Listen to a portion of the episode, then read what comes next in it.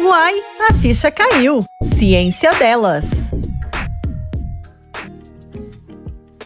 Bem-vindas e bem-vindos ao Ciência Delas. Eu sou Brenda Lara, falando do Brasil, mais precisamente de Minas Gerais e direto de Boston, de Harvard. Está nossa cientista Natália Machado. Olá, Nath!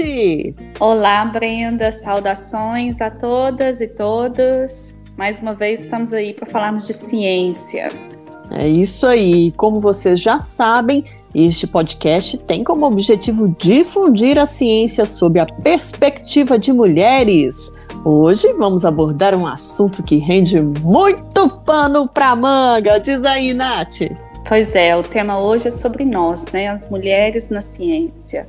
Eu sei que o seu papel aqui que é de perguntar, Brenda, mas eu tenho uma pergunta hoje para você. Você ai, acha ai, que as ai. mulheres já, já conquistaram o espaço na ciência que corresponde a ao que a gente vê hoje na, na mídia e no né, que a gente gostaria de ter na sociedade?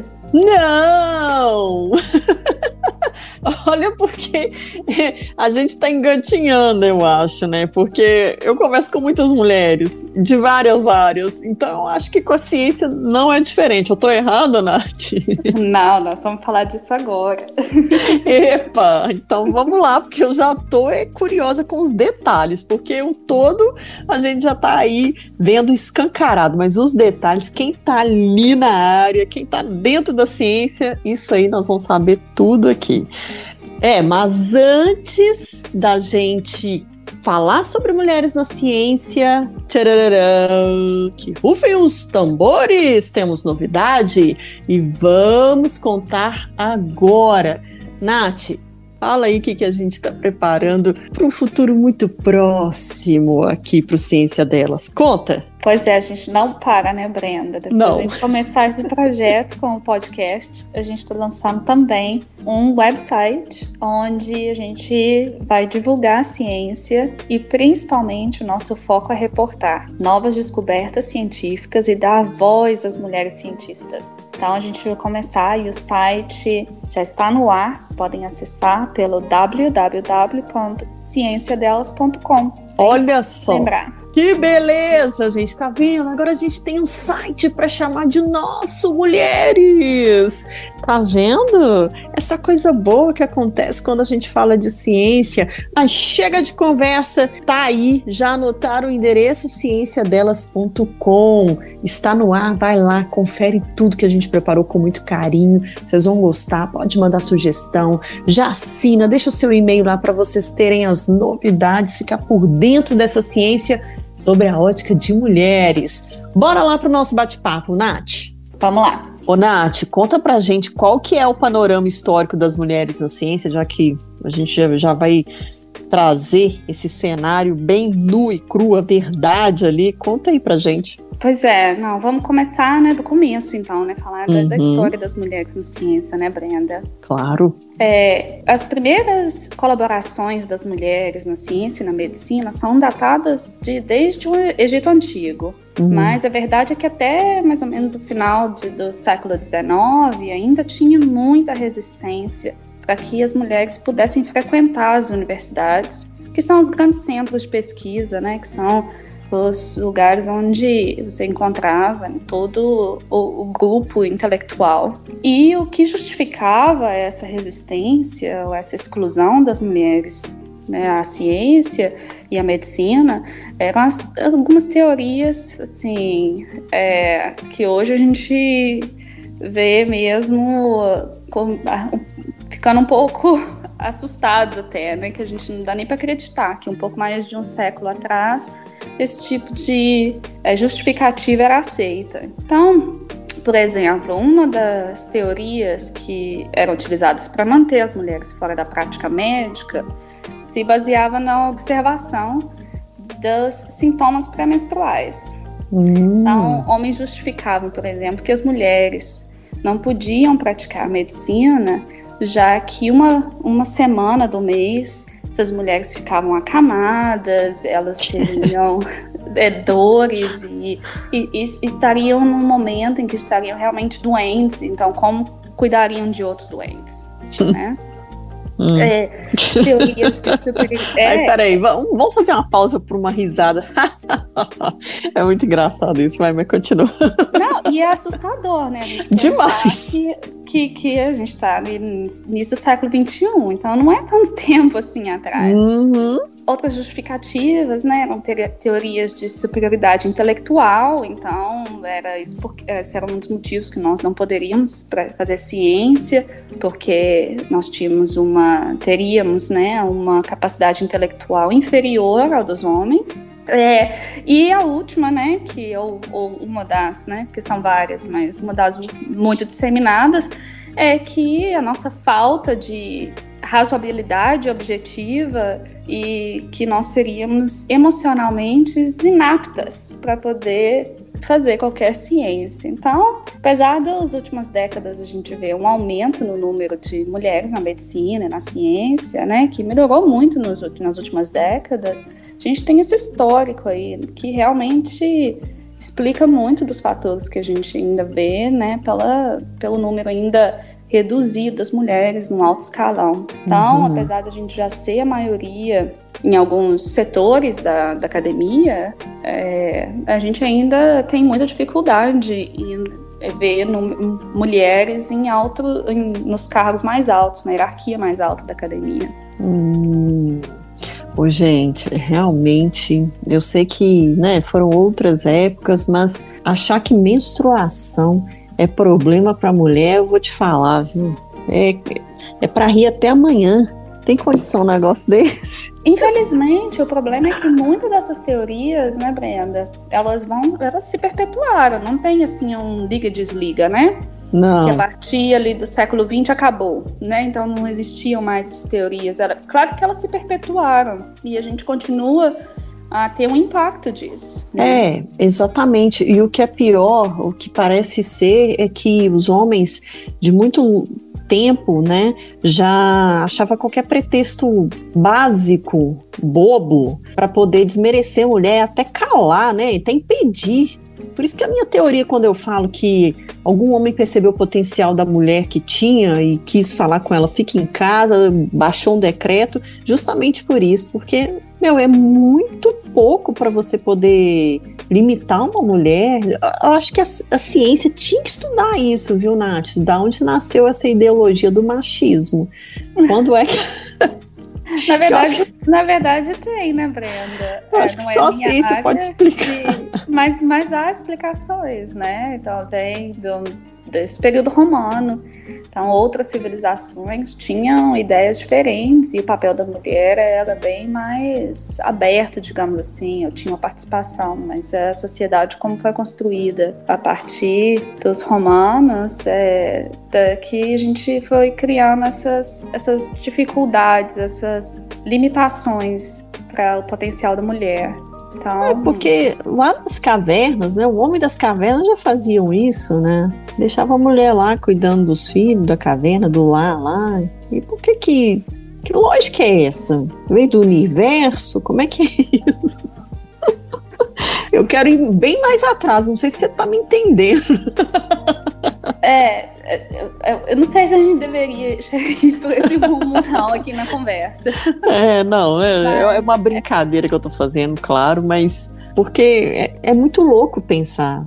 É, você está trazendo aí um, um, dado que é a questão física da mulher, quem foi que inventou, né? Que, que isso limitaria ela a estar tá na ciência, por exemplo, desde tempos muito muitos remotos, enfim. Então, a, a questão toda é que eu acho que o desconhecimento principalmente, foi algo que gerou esse tipo de entendimento. Então, o que acontecia? A gente tem, tem claro que tem um, um lado que é difícil de associar da, da malícia em se é, bloquear realmente, né, que as mulheres, uhum. seja por uma questão ideológica, machista, seja por ter uma questão de conforto, né, porque as mulheres estavam ali servindo à família e aos homens, né?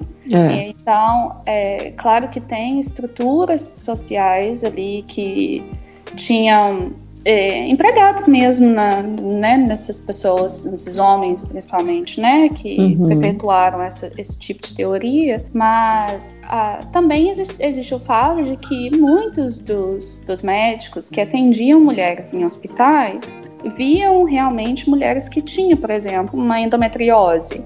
Sim. E que tinham realmente um, um, uma questão patológica relacionada à menstruação. Então, eu acho que isso também permitiu que fossem é, criadas essas teorias, porque era também da prática médica eles verem mulheres que tinham é, sintomas muito agravados durante a, durante a menstruação e um, um desconhecimento grande, né, sobre a biologia feminina, sobre a saúde da mulher, porque nós fomos realmente excluídas, né, de, desse processo. Então, Sim. eu acho que é, tem realmente o aspecto social e tem esse outro aspecto, sim, que eu não acredito que todos e, e, e totalmente era uma questão maliciosa, mas também uma questão de desconhecimento. Sim. Pois é, depois de tantos anos, será que a gente já pode fazer essa viagem aí para os dias atuais, desse panorama? É, hoje a gente já tem, né? As mulheres já são maioria na, na um dado recente, eu acho que foi do ano passado ou, ou, foi desse ano, que agora as mulheres já são maioria na escola de medicina, nas escolas de medicina dos Estados Unidos, e a gente já sabe também, as mulheres têm sido a maioria na pós-graduação, né, no mestrado, doutorado no Brasil. Uhum. A questão fica mais complicada realmente quando a gente olha para os, os, os, cargos mais altos da hierarquia. Daí a gente vê que, por exemplo, os pesquisadores sêniores, né? Você tem hum. um em cada quatro são mulheres. Então, quer dizer, ainda continua um, um número muito desproporcional de mulheres na, na, nos altos graus da hierarquia. Sim. Elas são, e nós, né, ainda hoje, né, temos menos chance de ser reconhecidas como experts em algum assunto. Recebemos o, os prêmios, né, no número muito menor do que os dos homens, e mesmo em questão de ter posições de liderança, ou mesmo ser autoras nos, nos nas pesquisas, nos papers, é, uhum. nos, nos, manuscritos, também ainda somos, né, ainda, ainda não tem o mesmo número, e não, isso não é proporcional a, aos homens. Ou é. seja, as mulheres são a maioria em áreas de conhecimento e na, pós, e na pós-graduação, mas essa desigualdade de gênero ainda permanece, né? É, infelizmente, em vários, em vários aspectos. Uhum. Eu estava olhando um relatório, ele tem o título de A Jornada do Pesquisador através de Lentes de Gênero, da Elsevier, não sei se é assim que fala. Você conhece? É, Elsevier. Uhum. Ah, tá, ok. É, apontou que trabalhos de autoria de mulheres são citados com menos frequência do que de homens. E aí é o que você está falando aí, né, que você acabou de dizer, mas eu queria que você nos falasse quais são as implicações para as mulheres nesse sentido. É, são inúmeras, né? A citação, é, você lembra lá no nosso episódio, Brenda, explicando sobre é, o que é ciência, o processo da ciência? E nós conversamos lá sobre essa questão de reconhecimento, né? Sim. E em toda publicação tem uma lista de citação, que é a forma como a gente diz, né? Essas pessoas vieram antes e elas contribuíram dessa forma. Então, quando a gente vê um número desproporcional ou um número, né, como se você citou, que tem uma frequência menor de citação de artigos produzidos por mulheres do que por homens, é o que a gente está dizendo é que as mulheres estão sendo menos reconhecidas pelo trabalho delas. Hum. Então a gente está apagando a ciência produzida por elas, né? A não citar, a não reconhecer. Então há um impacto também na, na avaliação da produtividade dessas cientistas. Uma forma que a gente vê a relevância do trabalho de, de, de cientista é pelo número de citações. Hum. Isso vai impactar, por exemplo, no desenvolvimento da carreira, em possibilidades né, de trabalho e, consequentemente, elas vão ter menos financiamento, um menor número de premiações de reconhecimento e vão ter mais dificuldade de chegar aos altos graus da hierarquia acadêmica. Olha só, tá vendo? E isso mostra como que o impacto é grande, né? E, e assim, cruel com nós, né? nós mulheres, porque parece que é, é bom a gente entender esse processo, essa questão da quanto mais é citado, mais é reconhecido, e enfim, porque às vezes parece que é uma coisa de ego e não tem nada a ver com isso, né, Nath? Não, não, não é isso. Ah, eu quero que citem meu trabalho. É. Não. É uma questão de reconhecimento, porque realmente essa é uma forma de avaliação do nosso trabalho.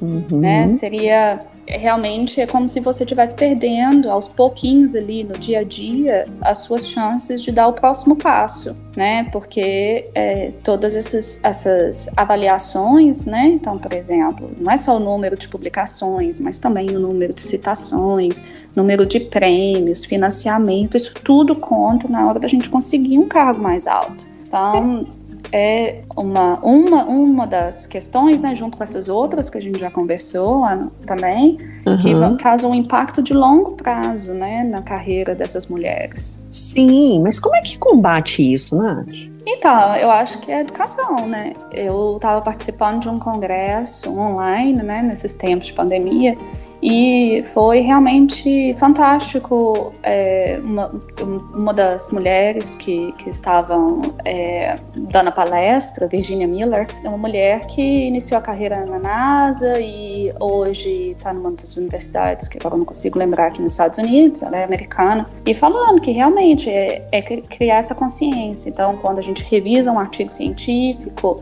fazer questão de que você, como revisor, como cientista, como eu sou, quando eu reviso um texto, um, um artigo científico, de averiguar se, se os autores estão citando as publicações da área, incluindo né, todas essas mulheres que participaram, se tem alguma questão ali que, que não está. Da mesma forma que você é, averiguar que, e nos nossos estudos, né, que nós também não estamos reproduzindo, né, ao ver os artigos dos outros que citam outros homens, que a gente também não está reproduzindo isso. Hum. E a outra, a outra questão é que a gente também faça um, um, uma avaliação crítica se nós estamos fazendo nosso trabalho de forma a incluir né, mulheres também como objeto de estudo, que eu acho que a gente Olha. vai falar um pouco mais para frente, né? Então não é só uhum. a questão de, de citação e das mulheres como cientistas, mas que a gente também está fazendo a nossa parte, homens e mulheres, né? Em Sim. que a gente inclua ambos os sexos quando a gente estuda, quando a gente faz um trabalho. Então, é, tem várias camadas aí nesse, nessa, nessa questão. Que é bem complexa bem complexa, mas é urgente, né? E puxando aqui para o Brasil, eu estava vendo também que no período de 2009 a 2013, só para a gente ter uma ideia, as cientistas brasileiras publicaram até 10 vezes mais o primeiro artigo das carreiras do que em anos anteriores. Isso mostra, de certa forma, também como a presença feminina está em peso na ciência, né? Exatamente, eu acho que isso mostra, né, que elas, a gente, né, nós fazemos ciência de qualidade, né, já que estão sendo publicadas e mostram que uma vez, né, que as mulheres estão mais presentes. Eu acho que deve coincidir esses dados, Brenda. Eu não tive tempo para olhar, mas também com a expansão do número de mulheres na pós-graduação. Não me surpreenderia de ver que se a gente fizer uma, um gráfico aí, as duas linhas vão ir juntinhas ali. Hum. Interessante. Ô, Nath, o que me instiga também é saber de você o que, que você observa o fato das mulheres não chegarem na ciência. Pois é, eu acho que, que a dificuldade que acho que as mulheres chegam na ciência, esse dado que a gente acabou de conversar, né, Brenda? Uhum. Quando há oportunidade, elas chegam, né? Elas, elas querem, elas têm interesse. Eu acho que a dificuldade aumenta para as mulheres ao passo que elas tentam seguir uma carreira, né, e seguir passos mais largos e, e, e assumir é, posições mais elevadas. Mas eu acho que as mulheres chegam, a gente acabou, né? Esse dado é um dado que mostra pra gente que quando há oportunidade, né? Elas, elas estão dentro da ciência e publicando. E a gente tem dados hoje, né? Olha aí a revolução com as vacinas, né? São uhum. tantas mulheres pioneiras aí na, na, no desenvolvimento da vacina. Então, acho que as mulheres sim, é, chegam na ciência a partir do momento que elas têm oportunidade e, e, eu acho que o grande dificuldade que a gente vê mais mulheres, principalmente em posições de destaque, são as barreiras e as dificuldades que elas enfrentam para chegar nesses altos cargos. Hum. Não que elas não tenham interesse, não que elas não chegam na ciência. Uhum. Não, é, é interessante você falar isso, porque eu até então pensava o seguinte: é, porque nós, eu não sei se esse cenário ainda persiste e é muito forte no campo feminino, porque nós não somos incentivadas a fazer ciência, né? Tirando a área da medicina, que eu acredito que é onde a gente, como você já citou, está mais presente. Mas, assim, por exemplo, eu não sei se uma das alternativas seria desde a escola, desde muito nova, as mulheres terem contato com a ciência, ser para ser despertada sabe? Eu acho que é isso. É ali na escola ela já entender que se ela quiser, ela pode ser cientista. Você acha que passa por esse caminho também? É, eu acho que eu não, eu não, tenho uma resposta única para essa pergunta, Brenda. Uhum. E principalmente sobre o papel da escola. Eu acho que a gente tem um problema até anterior à escola, que é a forma como a gente educa meninas e meninos. Faz sentido. Como é, né, as meninas são incentivadas a atividades super passivas. Você tá é lá, verdade. né, pentear o cabelo da boneca, é ninar, é fazer o chá, é trocar a comidinha. A, da, a comidinha. Então, eu acho que. E, e são é, treinadas, né? E tem realmente uma questão da gente, na sociedade, né? Reprimir quando ela é muito opinativa, enfática, né? Uhum. Enquanto os meninos já são mais para frente a é. explorarem, a construir, né, a pensar. Então, quer dizer, eu acho que é, tem essas questões. Então, acho que a escola, talvez, se a gente tem esse número de cientistas, talvez seja até porque na escola elas têm mais contato, porque eu não sei se vem realmente da, da forma como a gente é educado. Eu acho que isso tem um, um, uma questão muito séria a ser pensada. A gente precisa ver, né, se a gente não está desestimulando as meninas, né, a serem criativas, a serem, a, a encorajá-las a tentar algo novo a explorar, né, a construir. Então, como é que a gente vai criar, né, essa, essa mulher é, destemida, né, que é uhum. preciosa, se a gente corta tudo que tem relação com isso já desde o início. É, não, você está certíssima. É, eu até coloquei, eu quero até corrigir isso, porque eu coloquei escola, realmente, você tem toda a razão. É um problema que vem antes da escola, realmente, que é dentro de casa mesmo, concordo com você é, eu, que eu quis, na verdade, eu quis colocar que a escola é parte, né? É, é, era ah, isso, né? Eu acho que tem um papel de trazer essas mulheres, né? A gente tem Sim. grandes exemplos hoje e, e também é, educar, né, essas possibilidades. Eu acho que, na verdade, para ser sincera, eu acho que ambos, meninos e meninas, têm pouco contato com a ciência.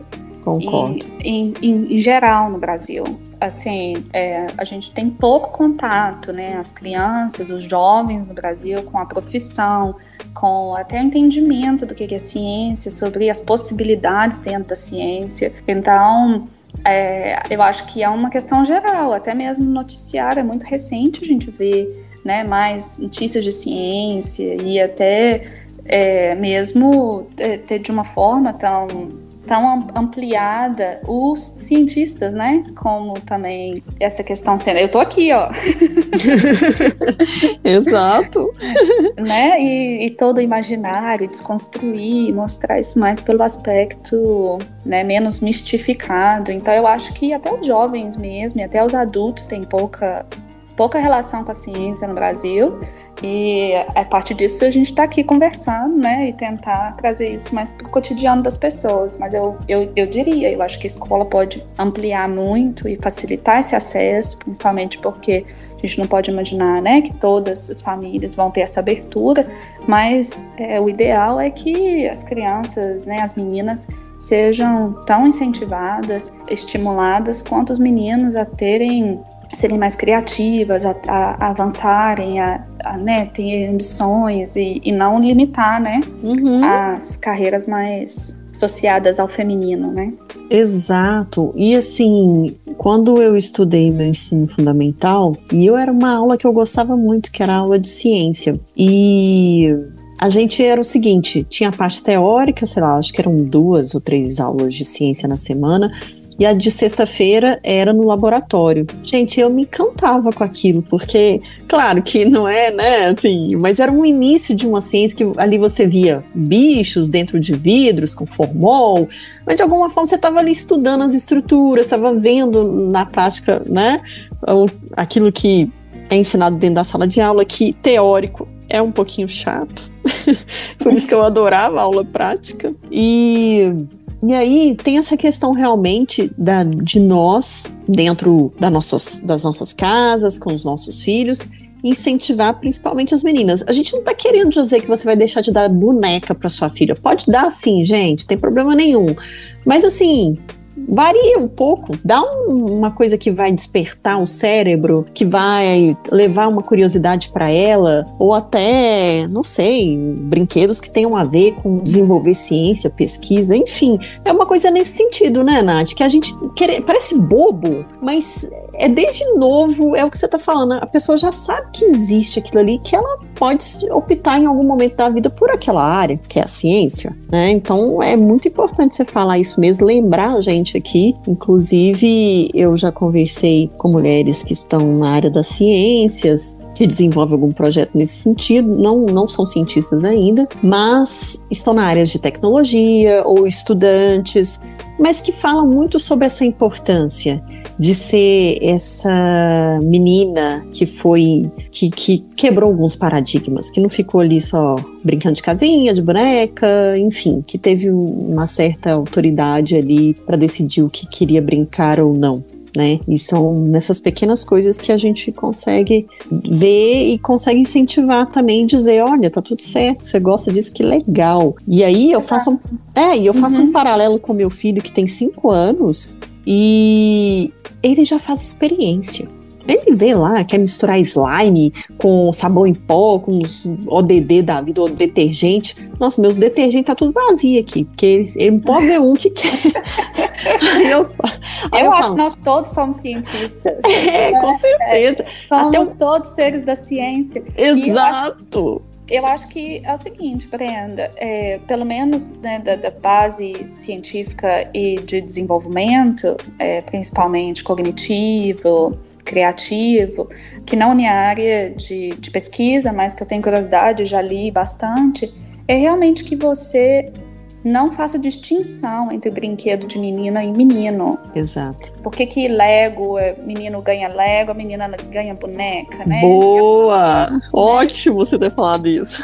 É, deixa ela brincar com Lego também, por que não, né? Ou incentive mais, né? Ou, a, né, falando nome de marca, né? Não deveria, mas assim, é coisas que incentivam mais a criatividade, a realmente desenvolvimento intelectual, né? Cognitivo, Sim. motor todas essas questões e, e, menos passivo, né? Que seja mais estimulante, porque eu acho que um dos problemas não é a menina brincar com boneca, né? É o quanto passivo isso é. Uhum. E não ativo. É verdade. E, e eu acho que essa que é a, que é a grande questão. É, não, e, e, aí a gente pensa também que a ciência, como você falou, somos seres da ciência, e a ciência está tão no nosso dia a dia que não necessariamente você tem que desenvolver fórmula. Mas, por exemplo, você está cozinhando, cozinhar é ciência né? Com certeza. então, quer dizer, por que, que a gente dá conta de, sei lá, fazer, cozinhar tantas coisas ao mesmo tempo e não dá conta de desenvolver uma pesquisa científica? Que pode parecer assim, ó, oh, isso é mais difícil, não sabia que cozinhar é ciência. Sim, gente, cozinhar é ciência. Ó, oh, purinha. Né? Então eu fico pensando, aí eu acho, voltando à questão lá do meu filho, é muito engraçado quando ele começa a pegar um monte de coisa, eu falo, o que, que você vai fazer com isso? Aí ele, experiência. Eu falo, ah, meu Deus do céu. Pronto. Aí tem que deixar. Eu falo, então tá, vai. Vai pra lá, depois você me conta o que, que passou. E é muito legal quando, por exemplo, ele mistura uma cor com a outra, uma tinta, e fala. Ah, não, você não acredita, mamana. Eu falei, o quê? Se você misturar o vermelho com o azul, fica roxo. Olha o que eu descobri. Aí eu, ah, que legal, olha, a minha experiência deu certo. Eu falei, deu, isso aí. que bonitinha. É, eu, né, então, acho que, é, respondendo sua pergunta, né, Brenda? Olha só, então, antes da escola, né? Não é só o papel da é. escola. A gente tem de incentivar e de realmente motivar, estimular para que as crianças tenham né, a capacidade de desenvolver o potencial maior delas, né, em qualquer área. Certamente. Falou tudo, Nath. Adorei, adorei mesmo. E já abriu o horizonte de muita gente que está nos ouvindo aqui. pois é, falando ainda de pesquisa, eu fiz a minha pesquisa, mas aí é já pegando dados, né? E uma das questões colocadas pelas cientistas, que aí a gente volta um pouco sobre essa questão das mulheres chegarem à ciência e o que é desafio, eu vi que muitas falaram que, por exemplo, um dos desafios para a carreira de ciência, para o desenvolvimento de pesquisas, é a questão da maternidade. Né? E aí eu quero que você fale sobre isso, se tem outros fatores que influenciam em termos de competição com os homens, pelo fato de sermos mulheres. Aí a gente volta àquela primeira questão que você nos trouxe da época de que ah, a mulher menstrua, então pelo menos uma, uma semana no mês ela não pode fazer nada. Então, isso ainda é fator para poder tornar o homem ser mais competitivo que a mulher, por exemplo? Você acha que ainda existe isso? Então, acho que lá no quando a gente gravou o, o primeiro, né, nosso primeiro episódio, a gente falou um pouco disso. Uhum. Uma das questões que são muito sérias é porque em muitos lugares ainda não há um mecanismo para equilibrar a avaliação da produtividade das mães cientistas. Hum, que, que eu quero dizer o que eu quero dizer com isso? A carreira, o começo da carreira de um cientista é muito difícil, porque é um momento que você tem que produzir, né, ao mesmo tempo que começar uma linha de pesquisa que seja é, independente das pessoas que você trabalhou anteriormente, isso tudo é muito difícil conciliar. E como a gente conversou, né, sobre como longo é o processo para formação de um cientista, né, que a gente faz lá a graduação, uhum. depois do ensino fundamental, né, a graduação, depois o mestrado, doutorado, pós-doutorado, às vezes mais do que um pós-doutorado. Só depois que você vai começar a construir o seu próprio laboratório, seu próprio grupo de pesquisa. Então, isso costuma acontecer mais ou menos na idade já quando as mulheres já estão com 30 e poucos anos. Hum. Então, quando essa mulher resolve ter filho, ou antes disso tudo acontecer, durante o processo, ou mesmo no início desse processo, né, de construir o seu grupo de pesquisa, é muito difícil. Imagina. Então, e elas são comparadas, né, durante esse processo. Se elas tiveram, né, filho, muitas vezes não é avaliado como uma forma, né, de se ela teve um ano a menos, né, de produtividade, se ela tem um ou dois, duas publicações a menos do que um homem é, a gente tem que ter um, um balanço, um equilíbrio nessa avaliação. Então, algumas instituições, alguns lugares estão é, considerando essa, esse um ano, né, para as mães de cientistas como avaliação, né? Então, é como se você, você, pode justificar, olha, eu tive uma produção menor nesse ano, foi um ano que eu tive meu, meu filho, né? Minha filha. É, então, eu acho que passa muito por, por esse processo. É muito difícil para as mulheres e muitas, né, abrem mão da maternidade realmente porque é, é realmente muito, muito difícil, é muita pressão para para essa produtividade. Então eu acho que uma das questões, né, é realmente não a gente não pode avaliar se né, você tem dois anos ali depois de doutorado, um, uma pessoa, né, um cientista que não teve filhos, o outro que é uma mulher que teve filhos, né? Uhum. É, não é possível puni-las por isso. Ah, ah, Nath, mas isso é muito mimimi, não. Você não quer ser igual um homem cientista? Qual o problema de ficar competindo para a par ali? Ah, falar que teve filho? Pô, desculpa, né? Adorei. É, é, nossa, o tal do mimimi. É, então é muito fácil, né? Quando a gente não passa por isso, a gente dizer que tudo que as outras pessoas passam por dificuldade é mimimi, né? É, pois é, né? Quando é só uma questão que não se aplica a mim, né? É, pois é. Fala sério. Pô, a mulherada fica reclamando que quer igualdade. Aí quando tem um filho, não pode ser comparado igual um homem que não teve. Ah, pô, Olha, moleza, hein?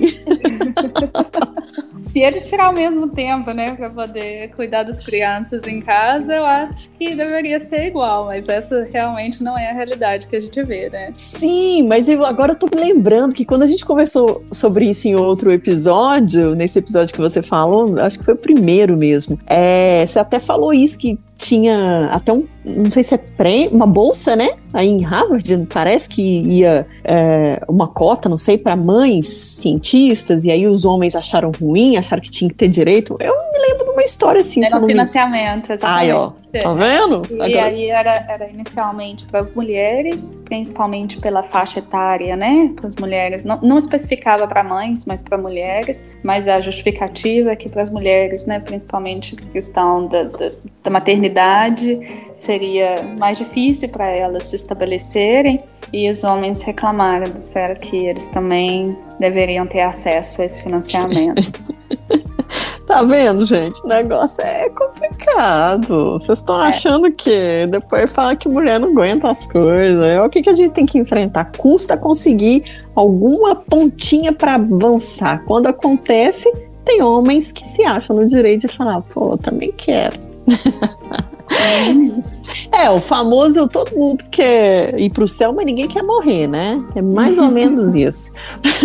mas então, dentro desse cenário que a gente está falando das mulheres, é, você acredita que a pandemia de coronavírus piorou esse posicionamento da mulher na ciência? Você já abriu um parêntese aí dizendo que olha como que as mulheres tomaram protagonismo né, com as vacinas, com os estudos em tempo recorde, inclusive, é, para poder desenvolver a vacina contra o coronavírus. Mas de alguma forma você acredita que a pandemia também, por esses motivos que a gente está citando aqui, por ser mulher, deu uma piorada nesse posicionamento? Pois é, com certeza, Brenda. Infelizmente, é, no início de 2020, os jornais acadêmicos, né, que são essas revistas que, como a Science, Nature, né, já mostravam uma redução dramática no número de submissão de artigos científicos produzidos por mulheres, enquanto havia um aumento da produção de cientistas homens.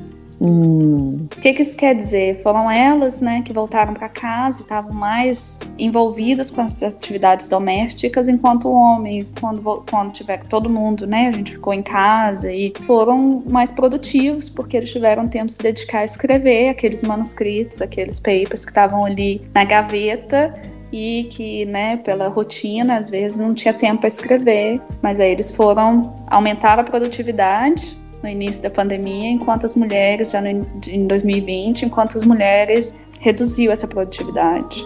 Muitas abandonaram a carreira no último ano. E a gente vê, vi várias reportagens, matérias, e apesar né, da gente ver esse desenvolvimento, como você falou, né, da vacina, as pioneiras aí, uhum. que é um uhum. grande orgulho a gente ver, eu acho que infelizmente nós vamos ver aí uns meses, ou espero que não, mas até anos de retrocesso realmente é. no número de cientistas. E agora eu acho que isso também, então, eu acho que isso vai ser um efeito, mas também trouxe luz para essas questões, né, Brenda? Eu Sim. os problemas já estavam ali, já tinham muitos problemas e a pandemia escancarou também problemas como esse. Sim. É, nossa, foi muito bem colocado isso, realmente.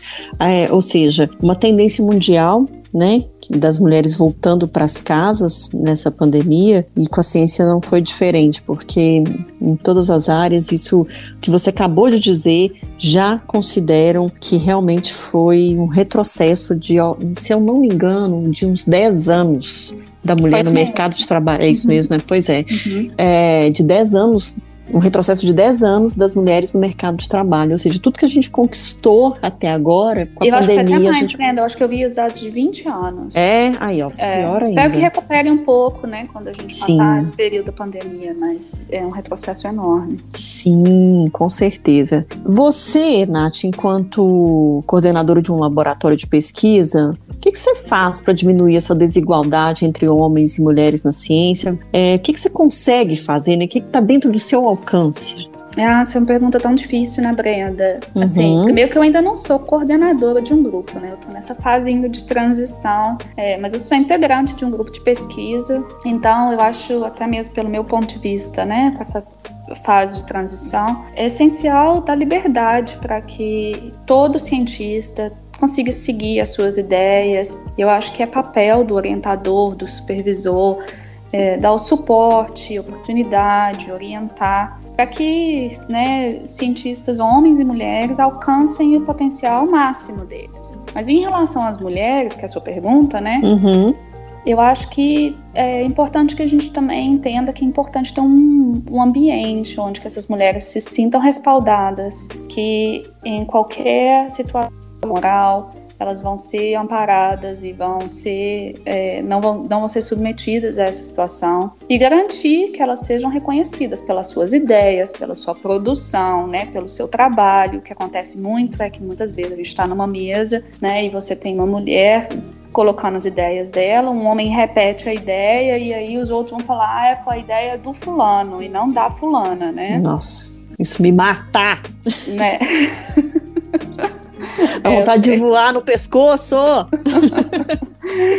então, eu acho que é, e isso é um nível que não é só na ciência, né? Acho que essa questão, né? É todo, toda, todo Onde trabalho, a mulher está, profissional. Uhum. Mas então, aí a gente tem que falar uma coisa, Nath. Quando acontecer isso, é, a gente não tem que se calar sabe? Por mais que depois vão falar, nossa, tá, ó, que ego, hein? Ah, não é ego, não, tá, gente? A questão é justamente essa. Se o homem foi lá e repetiu o que você acabou de dizer e fala assim, é, mas você depois espera ele falar educadamente, porque você, mulher inteligente e educada, depois você fala exatamente o que eu disse. Com outras palavras, mas exatamente o que eu disse. E não deixa de apontar aquilo ali. A gente tem exatamente. que partir, a gente tem que, sabe, falar isso, porque as mulheres, a primeira coisa, ah, tá vendo? É, eu não sou merecedora. Nossa, porque não, fala. Ou às vezes acha, né? Ah, eu não me expressei bem, né? Então aí tem o man explaining, right? É o, é o homem explicando, né? Falar, não, Isso. ela tá tentando dizer não, não é que ela tá tentando dizer. Ela disse, exatamente. Se você tem dúvida e você tá tentando explicar, para os homens também, né? Só pergunte uhum. para ela, né? Você quer. Você, fulana, aí é, tem, pergunte, né? A sua questão e não traduza, porque você pode estar traduzindo errado, primeiro de tudo, e segundo é que ela não deve precisar de um tradutor se a gente tá falando a mesma língua. Exatamente. Se você chegou onde você chegou e tá tendo voz, então faça uso da sua voz. É só isso. Não deixa calar, não, porque o que tem de homem Seja folgado. difícil, né, Brenda? Claro! Olha, no máximo, por experiência própria, o que você vai receber é um nossa, essa daí é boca dura, nessa essa é difícil. Como eu já ouvi várias vezes, tá, gente? E, ó, tô viva, você vai passar por isso, mas o meu posicionamento ficou bem estabelecido no lugar onde eu tava. Então, vai com medo, mas vai, fale, se posicione, não deixe passar, não. Tá difícil. A Nath está colocando aqui uma situação para nós que não é só na ciência, é de modo geral, como ela bem citou. Então, toma o seu lugar onde você chegou e ocupa esse lugar. É só isso, é seu, de direito. Também acho. É, eu, e, e, é isso, Brenda. Acho que a gente tem que conversar sobre esse assunto, né? De formas diferentes. Eu falo desse assunto de uma forma diferente, né? Da sua, mas estamos falando basicamente a mesma coisa, né? Uhum. É, realmente a gente ter consciência de não deixar com que os outros nos anulem, né? Deixar que, porque é o estabelecido, porque é o mais comum, né? Nosso cérebro, ele é fantástico, mas ele aprende padrões. Uhum. Então, se a gente, ele é muito rápido para entender padrões, até para optimar, né, as formas que a gente faz as nossas tarefas cotidianas. Então, de uma forma mais rápida, você vai processar aquilo. Então, a gente vê mulheres em cargos de liderança, a gente vê mulheres cientistas, isso tudo dá um certo nozinho assim, às vezes na cabeça, né? De assim, olha, não é bem o ambiente que eu esperava, né? Ter uma jovem mulher falando, por exemplo. Mas nós, nós, estamos aí, estudamos e nos dedicamos e é, temos aquele total conhecimento para falar daquele assunto e né, não podemos deixar ser anuladas, canceladas por conta é, de um padrão, de um estereótipo que é esperado. Exatamente. Mulheres, ocupem seus lugares, por favor.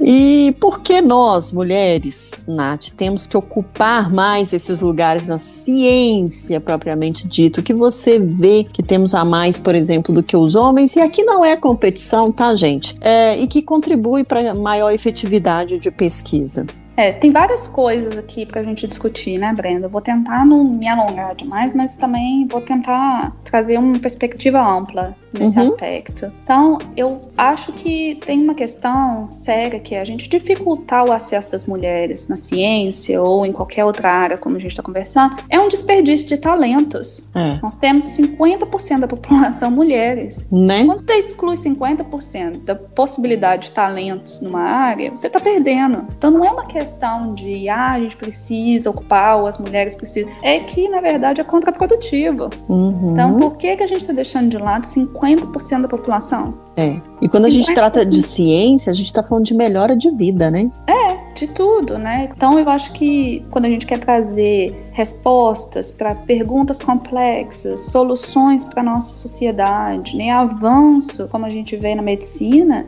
a gente precisa contar com, esse, com essa parcela, que 50% da parcela populacional mundial. Então, eu acho que essa é uma questão. E acho que sobre essa questão, né, de ocupar espaços, eu acho que não é necessariamente a questão, né, da gente ver um número de mulheres só maior. É que a gente está realmente perdendo talentos por, na verdade, barrar mulheres ou, ou criar mais dificuldades para as mulheres, né, para uhum. explorarem o potencial delas na ciência. E eu acho que é uma questão mesmo de contribuição, porque quando a gente tem maior diversidade, quando mais pessoas estão pensando pensando sobre um problema, sobre uma ótica diferente, melhor as soluções vão, vão ser. Né? Porque ali você vai ter vários aspectos, uma complexidade maior para essa solução, já que você tem visões diferentes e complementares. Uhum. Eu acho que o que a gente tem que entender é que nós temos sim muito a contribuir, né? E que tem muitos talentos aí que estão ainda não foram aflorados. E acho que para a gente conversar sobre isso, né? Sobre é, eu acho que vale a pena inverter a lógica da pergunta. Hum. E não porque não ocupamos mais espaço. Porque parece que a gente que não quer, né? É, e não tem eu, nada a ver com isso. É, eu acho que uma questão é que realmente foi dificultado o nosso acesso por exemplo, que a gente conversou lá no início dessa questão da menstruação, né? Uhum. Então, a gente foi impedido realmente, até o final do século XIX, mulheres não eram aceitas plenamente em universidades, assim, havia muita resistência. Então, por exemplo, as mulheres foram barradas, né, de praticar medicina, porque tinham todos esses tabus em relação ao período menstrual. Então, precisou realmente que mulheres liderassem estudos para que mostrasse que a menstruação é uma questão da, da nossa rotina, não nos deixa incapacitadas, né, que os sintomas sérios são relacionados a patologias e não uma, uma questão, né, de, genérica, assim, que toda mulher não tem, não tem capacidade de desenvolver. Então, eu acho que isso a gente inverter a lógica, né? Por que, que a gente não ocupa mais espaço? Mas por que, que a gente foi barrada de acessar alguns lugares? Boa, boa. Tá certíssima. É. Adorei. Eu não acho que tem uma questão realmente, como você falou, não é uma questão de competição, né? Mas de maior efetividade. Eu acho que a gente está deixando, tá desperdiçando realmente um ponto de vista importantíssimo. A gente vê, por exemplo, estudos em relação a gente quer entender mais da biologia feminina, da saúde da mulher, e realmente não tem como a gente dissociar, né? O momento que eu sou uma cientista, eu não deixo de ser mulher.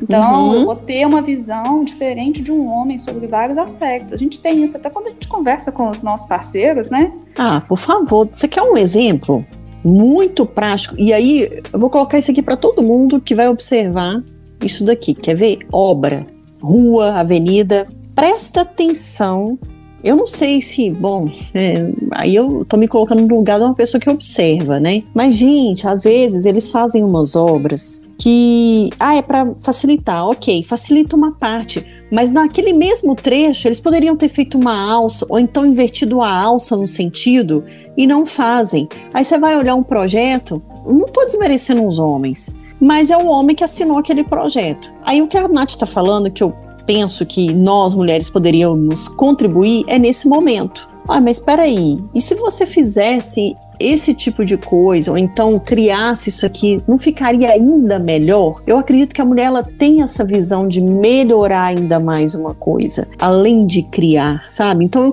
eu quero provocar esse exercício em cada um que nos ouve aqui que observe principalmente em obras, em vias, né? Na cidade onde você mora, no bairro, que seja. Aqui em Contagem tá cheio de obra e aí a gente consegue ver umas cagadas horrorosas que você fala assim, mas não é possível que tá isso aqui tá na cara, não é, não é possível. E aí é essa situação, se a gente troca, se a gente tem visões diferentes, se homens e mulheres pensam diferente, inclusive a gente vai falar sobre isso no nosso podcast, já dando um spoiler aqui, né, Nath? É um assunto, é, mas o que acontece é, é essa troca que é muito preciosa, né, que a gente pode melhorar ainda mais um processo. É, eu acho que a, questão, né, a gente, diversidade em geral, né, Brenda? Uhum. Quanto mais diverso um grupo, você tem uma, uma possibilidade de compreender um problema de uma forma mais ampla e propor soluções para ele. Então, seja, né, como grupo, como sociedade, a gente tem que sempre observar, quando a gente tem um grupo que ele é muito homogêneo, é. Provavelmente ele está pensando por um aspecto muito parcial, né? E, e, a gente trazer essas outras visões, elas ampliam as possibilidades de um resultado melhor, né? É. Então, por exemplo, a gente entender, né, que existem diferenças é um, entre, por exemplo, os sexos, né? Como você está falando, né? De do, do, pensamento. Eu tenho um pouco de dificuldade de dizer que a gente pensa diferente, eu acho que a gente acaba sendo um pouco treinado em alguns aspectos de uma forma diferente. A gente, a gente vai conversar mais sobre isso, mas é, eu acho que a gente realmente tem uma possibilidade de um resultado melhor quando a gente é, abrange, né, possibilita que muitas pessoas contribuam, né, Sim. sejam na parte da criação, como você disse, né, além ou mesmo, né, como um grupo, como então a gente precisa realmente observar, né, se você está num ambiente que está muito homogêneo ali, dá uma olhada fora da sua bolha é. Se realmente, né, no seu trabalho, na sua rotina, quando você tá pensando, quando você pensa muito, você tudo certinho ali, você acha que tá tudo, dá uma olhada se realmente, né, Brenda? É... O mundo funciona só desse, desse jeito. Da sua ótica, a partir da sua ótica, né? Com certeza você vai descobrir que não. é, e esse negócio de obra que eu dei como exemplo, que eu ia complementar, que nem sempre a pessoa que faz aquela obra de rua, de avenida, do tráfego, de modo geral, é, é a pessoa que passa ali todos os dias, né? E é o que a gente tá falando. Então, ouve quem tá ali quem tem para o que para sugerir, né? Faça é. um negócio na sua totalidade. Não precisa ser só os engenheiros, né? Exato. E é um exemplo é um exemplo bom, né? A gente como sociedade, né? É, exatamente. É simples, um exemplo simples para a gente começar a observar. Ô, Nath, você já falou aí sobre algumas coisas relacionadas ao machismo na ciência, que a gente ainda vê que é forte, que ainda está presente. É, como que esse machismo ainda presente ele impacta a produção científica? Bom, tem, tem alguns aspectos aí, né? Então, acho que um aspecto do, do machismo, só para acessar, né? Primeira parte da pergunta aí. Sim. É, realmente é um ambiente muito machista, a gente esperaria, né, por ser a ciência está lidando com sempre algo que é novo e todas essas questões, né, e muito integrada, mas infelizmente ainda é um ambiente muito machista. É, acho que houve melhora nos últimos tempos, especialmente né, quando a gente começou a ver pessoas serem, serem punidas. Aqui a gente teve vários escândalos de cientistas que tinham, que eram super renomados, que eram grandes nomes nos grandes institutos e serem demitidos e terem uma grande dificuldade para encontrar é, trabalho após casos de assédio. Então acho que a gente está percorrendo um caminho para melhorar isso, mas ainda há muito sexismo. Uhum. É, muito pelo aspecto histórico que a gente conversou, né, Brenta? É, lá no início. E os impactos são vários. Então, hoje, por exemplo, né, e eu, e eu peço desculpas aos ouvintes que eu uso tanto o exemplo da medicina, mas é porque é realmente minha área de atuação, então é difícil isso, né? A gente ah, sair não, tem que pedir desculpa de nada, não. É o que você entende, tá tudo certo, é isso aí. Melhor do que ficar falando abobrinha aqui, não é não? é, vou tentar não devagar demais sobre outras, outros aspectos que eu não conheço tanto, mas, é. por exemplo, a gente não conhece muito sobre o corpo feminino, não tanto quanto a gente conhece do corpo masculino. Uhum. Então, o impacto né, desse, dessa questão machista é que a gente não estudou muito as mulheres. E isso, por exemplo, tópicos relacionados à, à saúde da mulher, tal como a menopausa, ciclo menstrual, a síndrome pré-menstrual, tem uma produção científica que recebe ainda um financiamento muito inferior, né, proporcionalmente, ao que é comparado, por exemplo, com uma outra questão reprodutiva, que é relacionada ao sexo masculino, que é a disfunção erétil. Uhum. Embora atinja um número muito menor de homens do que de mulheres com relação a esses aspectos, né? Ao ciclo menopausa e, e a, a, a síndrome pré-menstrual. É, esse é um exemplo muito típico, né, que é relacionado à nossa reprodução, à nossa, nossa saúde particularmente, mas é muito amplo. Então a gente teve né, um conhecimento muito mais superficial, muito menos abrangente do corpo feminino comparado com o homem e vários aspectos da sociedade, quando a gente não entende as mulheres também como esse importante grupo na sociedade. Nossa, ó, é muito legal você ter dado esse exemplo, porque tá na cara da gente, né? O que se vê de, de igual você pegou o exemplo da disfunção erétil, gente, quanto que tem de remédio, de, de, de coisas que podem melhorar o, desempenho dos homens, etc. Agora, é o que você falou, vai olhar a mesma questão com as mulheres. Até porque tem uma questão de tabu, né, sobre uh! a sexualidade feminina, né? Muito, muito grande esse tabu. e é o que você falou: se não tem mulher na ciência, não tem mulher lá sendo estudada, como é que a gente faz? Vai continuar engatinhando por algum tempo, mas estamos engatinhando. Isso é que importa. é, eu acho que a gente está trazendo luz para essas questões, né, Brenda? Acho claro. que se a gente não conversar, se não tiver um caminho para que chegue, né, nas pessoas, essas, essas discussões, o avanço é mais lento. É. Então, é, muita que a gente conversou, né, sobre sair da bolha da academia e estar tá aqui nessa conversa, né, é sobre trazer uhum. esses aspectos, essas perspectivas para as pessoas que talvez nunca pensariam, né? Será Não. que estuda mais disfunção erétil do que menopausa? Exatamente, mas nada melhor do que você saírem das universidades, dos laboratórios para ter isso aqui, ó, que a gente está tendo, sabe? Para jogar a luz mesmo, porque é o que você falou. Quando é que a gente ia parar para pensar? que tem, né, que os homens são privilegiados nesse sentido mais na ciência do que as mulheres. Uhum. Porque a gente vai caminhando, empurrando ali com a barriga, então tem que falar mesmo, tem que colocar é, essa... Eu, eu acho que tem uma questão que a gente também beneficia os homens ao estudar as mulheres, né? Então tem vários é. dados, por exemplo, é, eu estava lendo sobre questões de é, saúde mental, então depressão, ansiedade, é muito mais comum em mulheres, mas os casos fatais, homens que cometem suicídio, é muito maior quando, são, quando tem quadro de depressão do que mulheres. Então, a gente entender as diferenças, é. né? Entender que incluir essas mulheres, né? Entender a complexidade das, das diferenças biológicas entre os sexos de uma forma que traga também benefícios, né?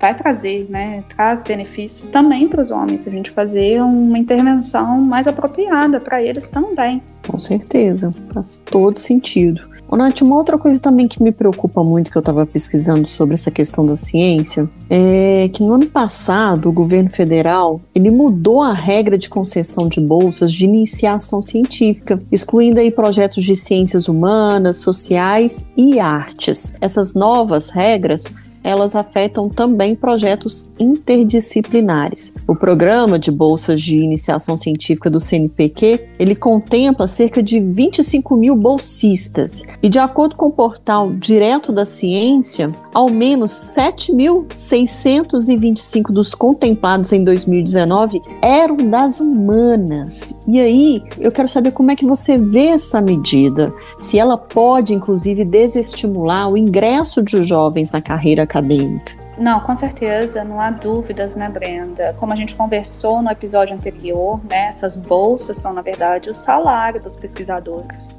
É. E é um desastre para a ciência brasileira, né, em todos os aspectos, como a gente conversou, a ciência, né, não é só a engenharia, a biologia, a medicina, né, a física, a bioquímica, é, realmente ainda tem as, as, áreas de humanas que são também essenciais. E eu acho que, como a gente discutiu no último episódio, é realmente um desastre para o país o que a gente vê. E a gente vê as consequências, né, desse, desse desestímulo, né? Então a gente está uhum. deixando, a gente está perdendo os talentos que poderiam emergir porque eles não vão ter, e estamos perdendo também aqueles que já construíram uma carreira e estão deixando para isso. Sim, que é a fuga de cérebros que a gente falou lá no último episódio, gente. Se você não ouviu, corre lá na sua plataforma de streaming e vai ouvir esse episódio também que a gente fala aí sobre ciência no Brasil. É bem interessante, complementa, né? A gente vê que vai e volta o tempo todo nos assuntos, né? Como que eles estão ligados, né? É, não, é difícil até, né, a gente não repetir aqui, né, pra não ficar. Então volta lá, porque aí a gente não precisa repetir. Exatamente. Bom, falando ainda de ciência e sobre essa questão das mulheres, como meta para esse desenvolvimento sustentável, a Assembleia Geral da ONU definiu, por exemplo, o dia 11 de fevereiro como Dia Internacional das Mulheres e Meninas na Ciência, buscando aí incentivar o acesso e a participação feminina de forma igualitária. Mas ainda assim, apenas 30% das estudantes que ingressam na universidade escolhem carreiras relacionadas ao STEM, que é a sigla em inglês para Ciência, Tecnologia, Engenharia e Matemática. Eu falei certo a sigla aqui, Nath? Yeah, uhum. Ah, então ótimo. Então, menina, me conta sobre isso. Você tem um dia para chamar de seu, né? Na ciência. e a gente ainda tem esse número que é expressivo, nós não vamos deixar de honrá-lo, porque é um número, né? Mas a gente vê que ainda tem pouca adesão a essas carreiras aí que, que eu citei. É, eu acho que eu, com o tempo, né, Brenda, espero que a gente melhore e iniciativas como essa são essenciais para que, né, traga luz essas conversas, essas questões todas, né, para que a gente traga luz que né, mulheres e jovens e meninas, né, podem seguir e fazer o que elas quiserem e que elas não têm nenhuma limitação ou não deveriam se sentir, né, de alguma forma limitadas ou com alguma dificuldade em fazer qualquer carreira que elas tenham compreensão ou entendam como algo desafiador. Muito pelo contrário, nós somos totalmente capazes do que a gente quiser. Concordo e assino embaixo.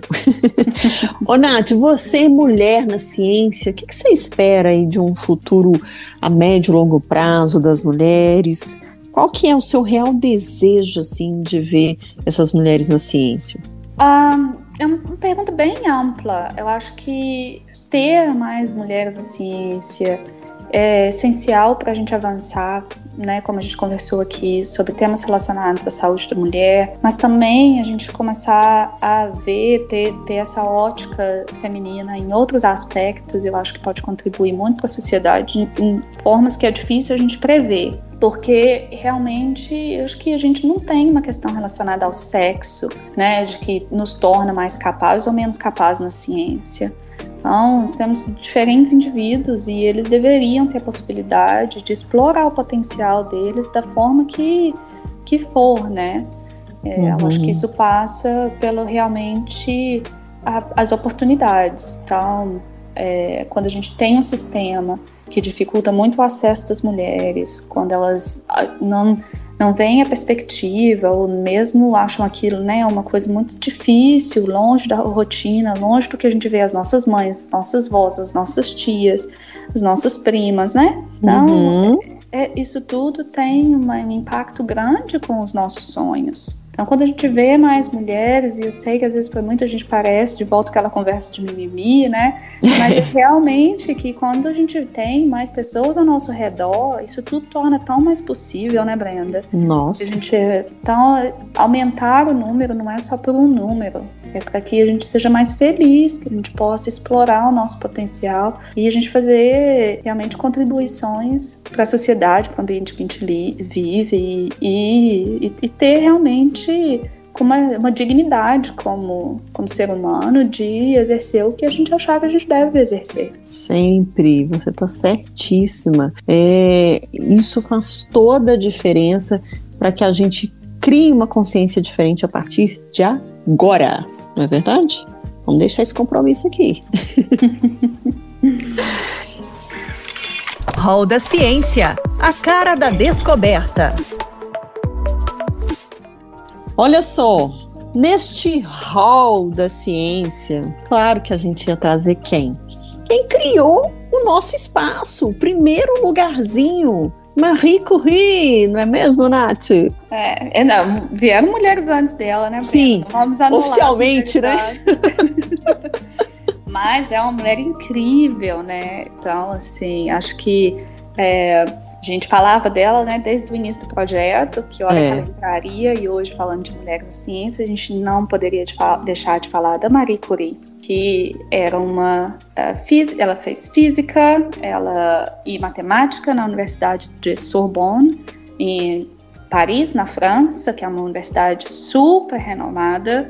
Uhum. Ela era física e também fez química e ela também foi a primeira professora na Universidade de Sorbonne. Então, quando ainda não tinham mulheres, então ela foi a primeiríssima mulher a lecionar na universidade também. Ela investigou né, sobre a radioatividade e foi devido a esse trabalho que ela ganhou o primeiro prêmio Nobel dela. Primeiro, escutem bem, porque ela ganhou dois.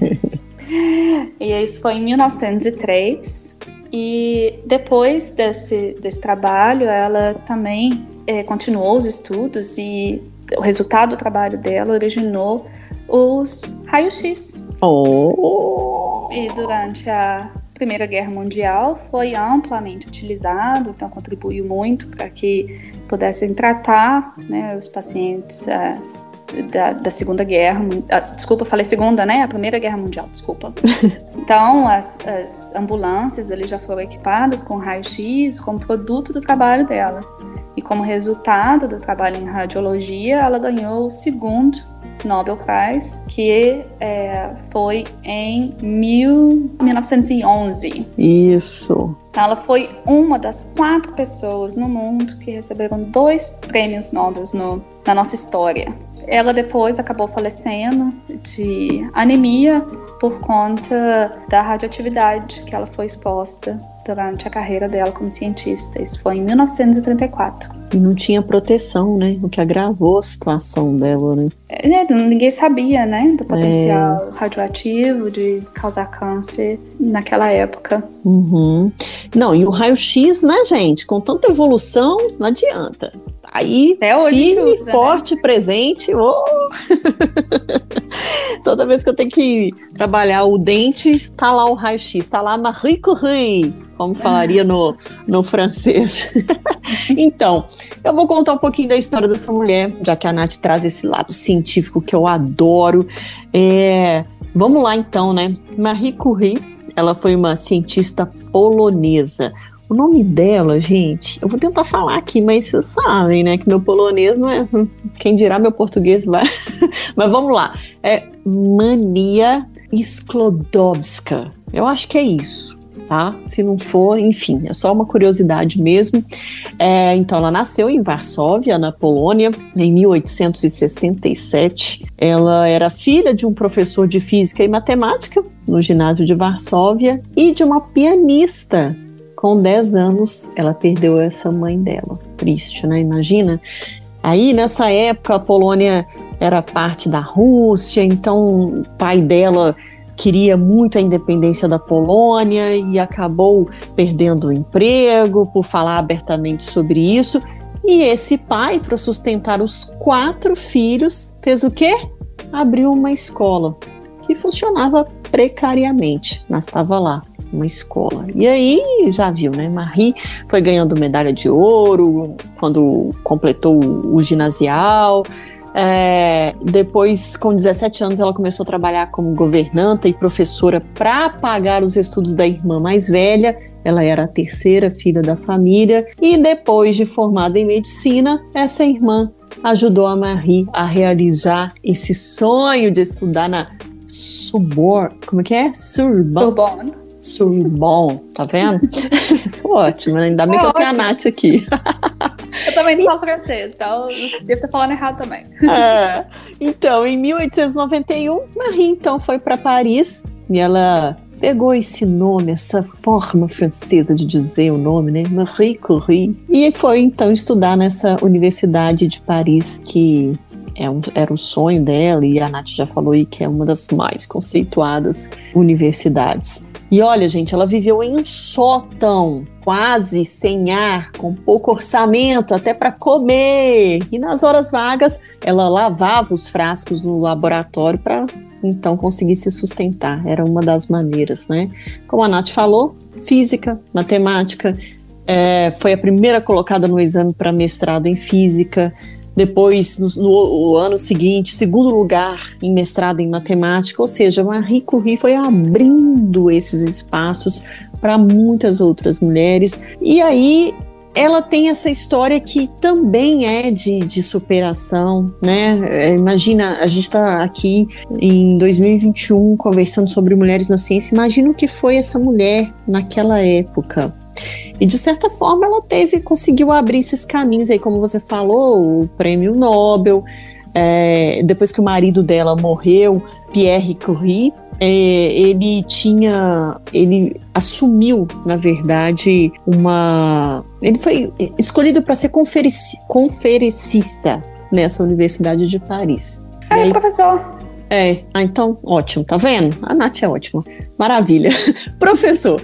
E aí, quando ele morreu, quem foi assumir? Marie Curie foi então convidada para poder ser assistente-chefe desse laboratório. juntos. É, né? exatamente. Então ela é. assumiu a posição dele na Sorbonne quando ele faleceu. Foi a Exato. primeira. Né? O que chama atenção é justamente isso que a gente está falando. Imagina, essa mulher era muito foda mesmo, né? Porque naquela época ser mulher na área de ciência e conseguir, porque ela poderia não ser a substituta dele, talvez, né? Poderiam ter escolhido um homem. Você vê como é que a mulher, ela tinha esse protagonismo potente já naquela época. Então, É, e uma, um fato interessante é que muita ne- nessa época a ciência era muito feita pelas elites. Né? Então ela Uhum. não veio também, de- embora né, o marido acabou sendo era um já membro né, da Sorbonne e provavelmente isso favoreceu que ela também conseguisse se estabelecer eventualmente, né? uhum, Mas é, de fato, né, vindo dessa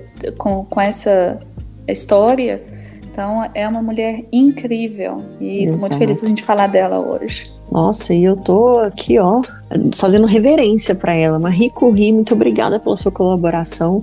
Você é foda. Imagina falar isso com um cientista. Dá, dá pra falar assim de boa? O cientista vai olhar pra sua cara assim, o quê?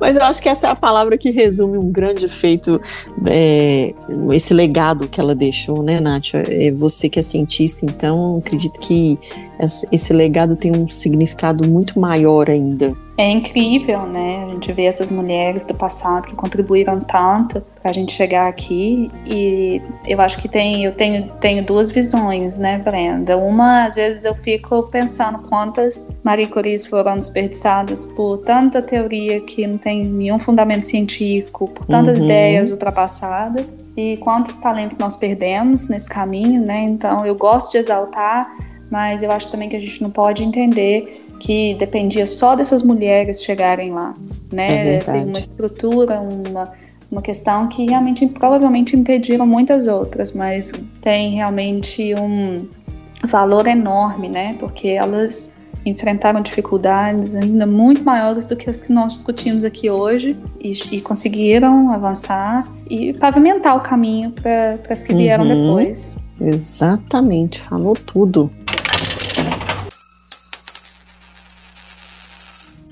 Bom, este foi mais um Ciência Delas. Neste episódio Mulheres na Ciência, falamos sobre a representatividade das mulheres nesta área. Mas antes da gente prosseguir para o nosso final, é claro que a gente vai ler os comentários das nossas digníssimas ouvintes que estão sempre aqui presentes. Vamos começar por aquela que eu adoro, nosso ouvinte, que por coincidência é mãe da Nath, tá? Mas a Mamãe Glória. Glória Lima disse: Parabéns a você, Brenda e Natália. Muito legal o trabalho que estão fazendo. Saber só traz evolução. Ai, como eu amo a Glória, gente. Aí eu e a Nath vamos. Eu também. Concorrer. Tô brincando, não dá para concorrer. Não, eu duvido. Ela é, muito, ela é ótima, ela tem que ser compartilhada. Ah, então ótimo, fico mais tranquila. Uma outra querida também, uma ouvinte muito assídua, assídua nossa, Carlota D'Angelo, mandou um monte de coração de palmas pra gente aqui. É, aqui já no hall da ciência, quando a gente falou da Susana Herculano Rusel, essa grande mulher também que vocês podem conhecer melhor é, lá no nosso episódio. Tem que correr para lá, né? E aí, a gente teve um frenesi, um vídeo que eu compartilhei lá no Uai, a ficha caiu, que é sobre quem? Ah, gente, peraí, né? Vamos falar dela um pouquinho aqui, rapidinho. Sarah Gilbert, uma das criadoras da vacina de Oxford AstraZeneca contra o coronavírus, que foi, que foi ovacionada durante a abertura do torneio de tênis Wimbledon no Reino Unido. Gente, teve muitos comentários, sabe? O Marcão, por exemplo, que é outro é, ouvinte nosso que tá sempre com a gente, falou: essa Sarah Gilbert tem o dom. Parabéns, viva a ciência. De novo, a Glória aqui, ó, também comentou: por mais e mais Sarah Gilbert no mundo da ciência. É isso aí. Ó, tô falando, a Carlota D'Angelo também deixou o recadinho dela. Timidez no saber é a sabedoria dos grandes. É verdade, porque essa mulher teve uma humildade.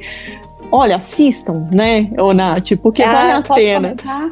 Claro, por favor. Foi muito emocionante, não é? Principalmente, eu não sei se as pessoas sabem no Brasil, mas há um ritual muito grande ali, porque é, até a forma como o, as pessoas que coletam as bolas de tênis tem todo um protocolo. Os ingleses são muito protocolares mesmo, muito rígidos, né? Uhum. Então que o estádio inteiro levantou para bater palma é algo realmente assim fora dos padrões para eles, principalmente de levantar e ovacionar. Então foi um momento uhum. realmente fantástico de ver, porque dentro da cultura deles é também uma, né, como se fosse realmente uma, uma exaltação é. É, de, de algo que não é comum para eles se expressarem daquela forma. Então foi fantástico de ver e acho que a gente ter contato, né, e ver essas mulheres né, sendo fazendo o trabalho delas, né? Mas sendo é. reconhecidas. Oh, isso é. dá um alento no coração. então, para quem ficou um pouco triste durante a nossa conversa, né? pelo menos a gente vê também, né, teve esse lado lindo de ver os últimos tempos, essas mulheres fantásticas. Eu fiquei muito emocionada. Nossa, e é para emocionar mesmo, porque, gente, essa mulher é de uma humildade tão grande que ela parece que não, não achava que era com ela, né? Ela olha assim, olha para um lado, não sabe o que, que faz, põe a mão dentro da, do bolso da calça, se tira, se, ela, ela ficou assim, é isso mesmo? E a Nath tá explicando aí, né? Olha a importância desse ato em se tratando de Reino Unido. Estamos caminhando, ó, já paramos de engatinhar, já estamos caminhando, ó que beleza.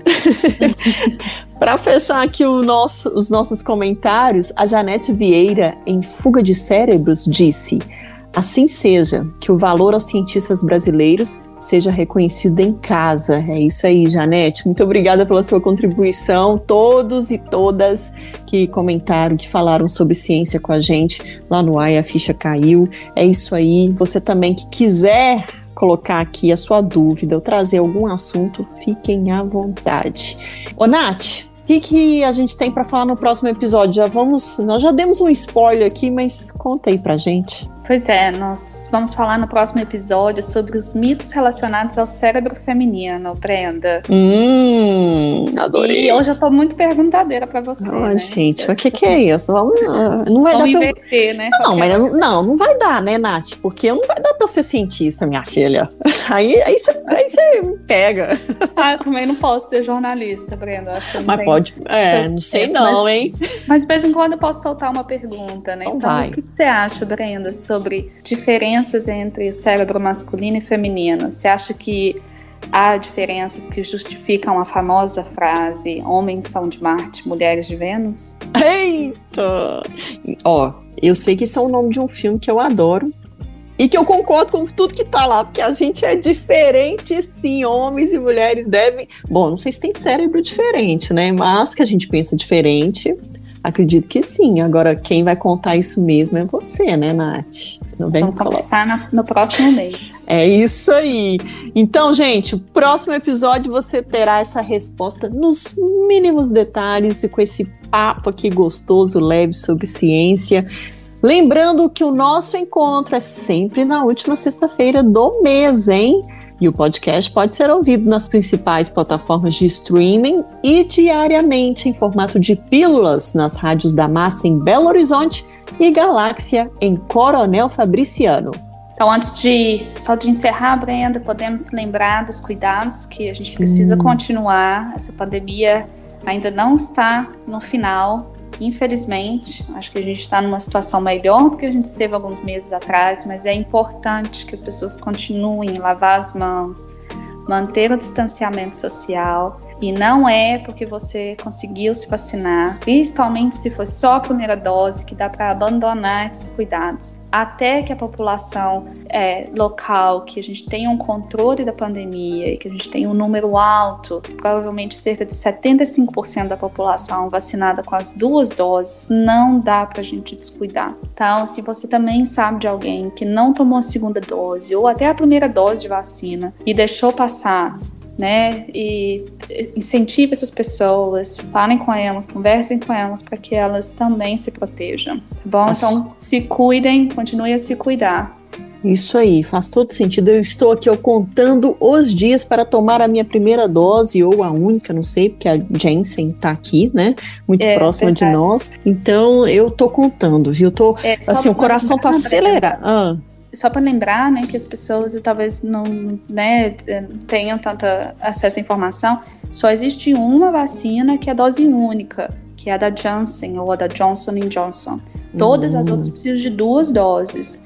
Após a primeira dose, tome, lembre de voltar para tomar a segunda dose, mesmo que já tenha passado o prazo volte e procure é, o posto mais próximo, informações mais próximas para você tomar a segunda dose. E aí eu vou fazer um outro parêntese dentro do que a Nath acabou de dizer, segunda dose, porque aqui, Nath, estão tomando a terceira e a quarta dose, tá? Infelizmente. Eu não sei terceira, se. Né? É, pois é, tá triste, gente. Olha, vamos cooperar. Vamos ter a cabeça no lugar. Não é, não quer dizer que você vai tomar a segunda, terceira dose ou quarta que você vai estar tá mais imune, né, Nath? É, é até bom e aí?